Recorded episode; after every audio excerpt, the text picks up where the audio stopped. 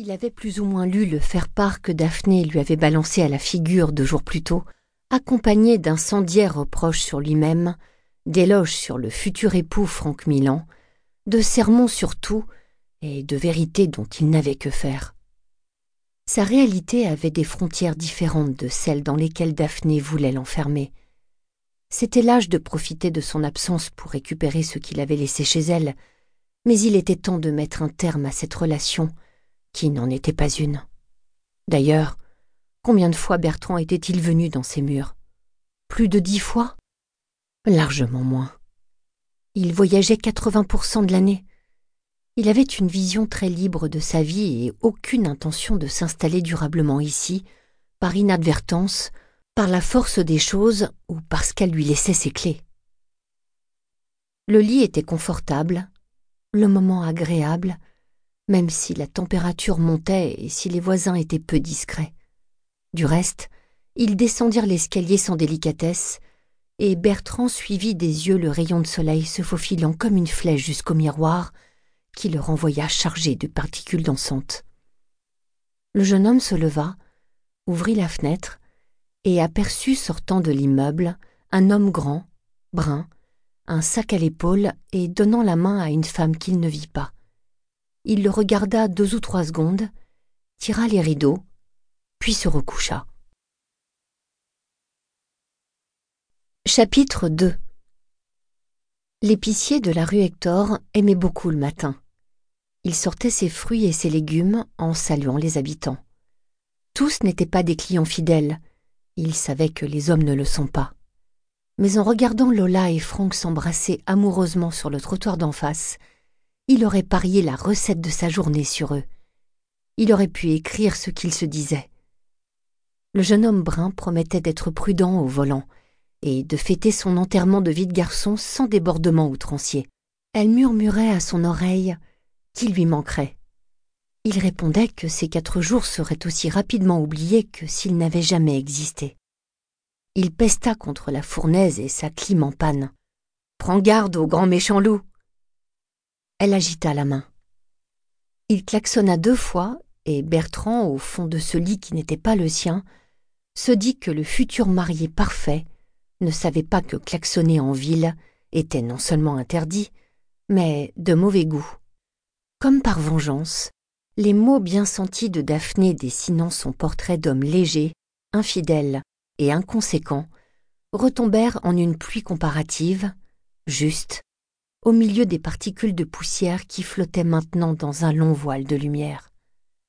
Le photographe mit son bras droit sur ses yeux, et Lola fit un signe amical à Momo, l'épicier, qui déposait une nouvelle cagette d'abricots. La jeune femme remonta les quatre étages sans un bruit.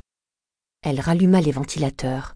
Ils ne brassèrent que de l'air chaud puisque le thermomètre aimanté sur le frigo affichait déjà un éclatant 30 degrés elle esquissa quelques pas de danse lent pour ouvrir toutes les fenêtres, comme ça, en survolant les treize longues années qui s'étaient enfuies depuis son dernier cours de classique. Son corps n'avait pas effacé un seul mouvement. La sensation était étrange. Elle figea Lola au milieu de sa chambre, réveillant les heures d'entraînement. Et mille autres souvenirs, qui s'évanouirent à la seconde où la porte de la cuisine claqua mais la future mariée ne bougea pas. Elle revenait doucement dans le présent, dans ces murs que Franck et elle quitteraient définitivement la semaine suivante. Elle songea à sa robe. Elle s'agenouilla devant le lit et glissa la main droite sous le matelas. Elle tâtonna en vain, se précipita de l'autre côté, recommença puis le renversa. Il emporta la table de nuit, les livres, les magazines, la lampe, et Bertrand, quelques mètres en dessous, souleva le bras. Pas de cri, pas de bagarre. De nouveau le silence, enveloppant, chaud, ensoleillé. Il fixa les ombres sur les moulures du plafond, et Lola, ce qui l'avait rendue folle. Là, au beau milieu, pile poil à l'intersection des médianes, brillait une clé. Elle y vit un signe. Quel signe? Oh, elle ne se posa pas la question. Elle l'attrapa et l'introduisit dans la serrure de l'armoire, où sa robe de mariée dormait dans une housse dorée comme un pain sortant du four.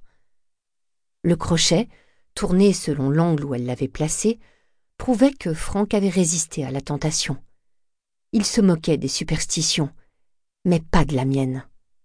Il l'avait titillée en l'embrassant.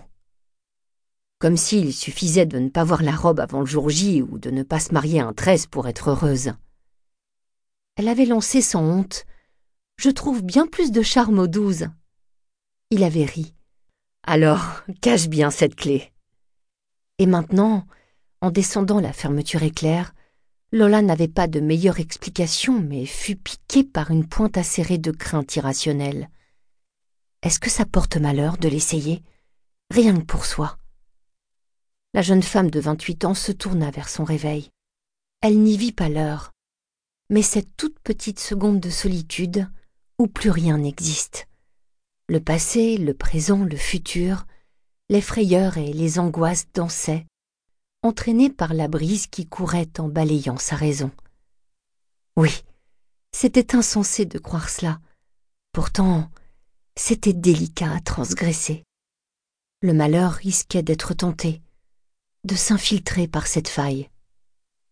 Dans toute la chambre résonna la voix de sa petite sœur Elsa, qui chantait à tue-tête quand l'envie lui prenait, mais qui ne se marierait jamais, qui ne le savait pas, car on ne dit rien aux anges. Il ne faut pas les effrayer. Ils ne comprendraient pas qu'ils sont différents et qu'ils n'ont pas de véritable place dans ce monde. Elsa ne savait pas non plus qu'elle avait assombri l'avenir de sa famille.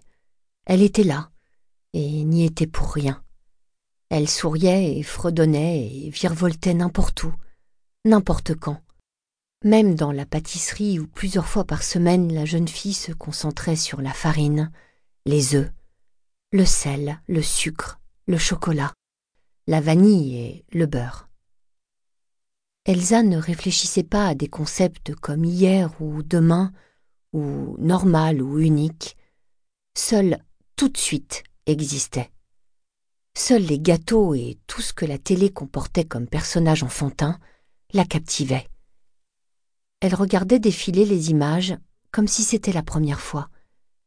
Elle comptait sur ses doigts et ne se trompait pas. Elle nommait les objets, reconnaissait les gens, ne leur parlait jamais la première fois. Elle ne savait pas qu'elle avait appris à marcher et parler à un âge où on ne l'attendait plus. Combien de fois Géraldine et Jean Baratier avaient-ils entendu de la bouche de grands spécialistes que cette petite fille souriante n'aurait jamais le cerveau d'un enfant de son âge? Autant de fois que de consultations jusqu'à ce qu'un homme en blouse blanche ouverte sur une chemise rose conclue Il faut accepter qu'elle soit comme ça. Elsa avait sautillé dans le couloir en réclamant une glace à la fraise. Le professeur avait ajouté, le regard accroché à la petite, qu'elle était belle et, et heureuse, que finalement ça comptait plus que tout le reste, et qu'elle avait raison d'aimer les glaces à la fraise, parce que ce sont les meilleurs. Ta chemise est à la fraise. Il n'y avait plus eu de visite. Chaque jour, Géraldine s'était accrochée au quotidien. Un progrès après l'autre. Les mots recouvrirent des objets, des sens, une phrase, deux, quinze, mille. Combler les heures pour les traverser. Emmener Lola à la danse, Elsa dans les bras, sur les genoux, par la main, par la main. Oublier le reste, tout le reste, mais l'affronter nuit après nuit en se rongeant les ongles à sang, pendant que Lola, enfant, imaginait au fond de son lit la course des avions. Quand le temps le permettait et qu'Elsa ne hurlait pas, les deux sœurs se couchaient dans l'herbe au milieu du vaste jardin. Lola regardait les minuscules flèches blanches que sa sœur essayait de pincer. Mais où allait-elle si haut dans le ciel? Dans un monde où tout est suspendu? Un monde où Jean Baratier aurait évité le vertige? Le père de Lola ne levait pas les yeux de terre. Il en vendait. Il négociait la pierre, les surfaces, les murs. Il ouvrait l'étroite porte en bois au fond de sa propriété entre les deux tuyas taillés à l'arrondi et descendait le chemin sinuant jusqu'à la marne calme, silencieux.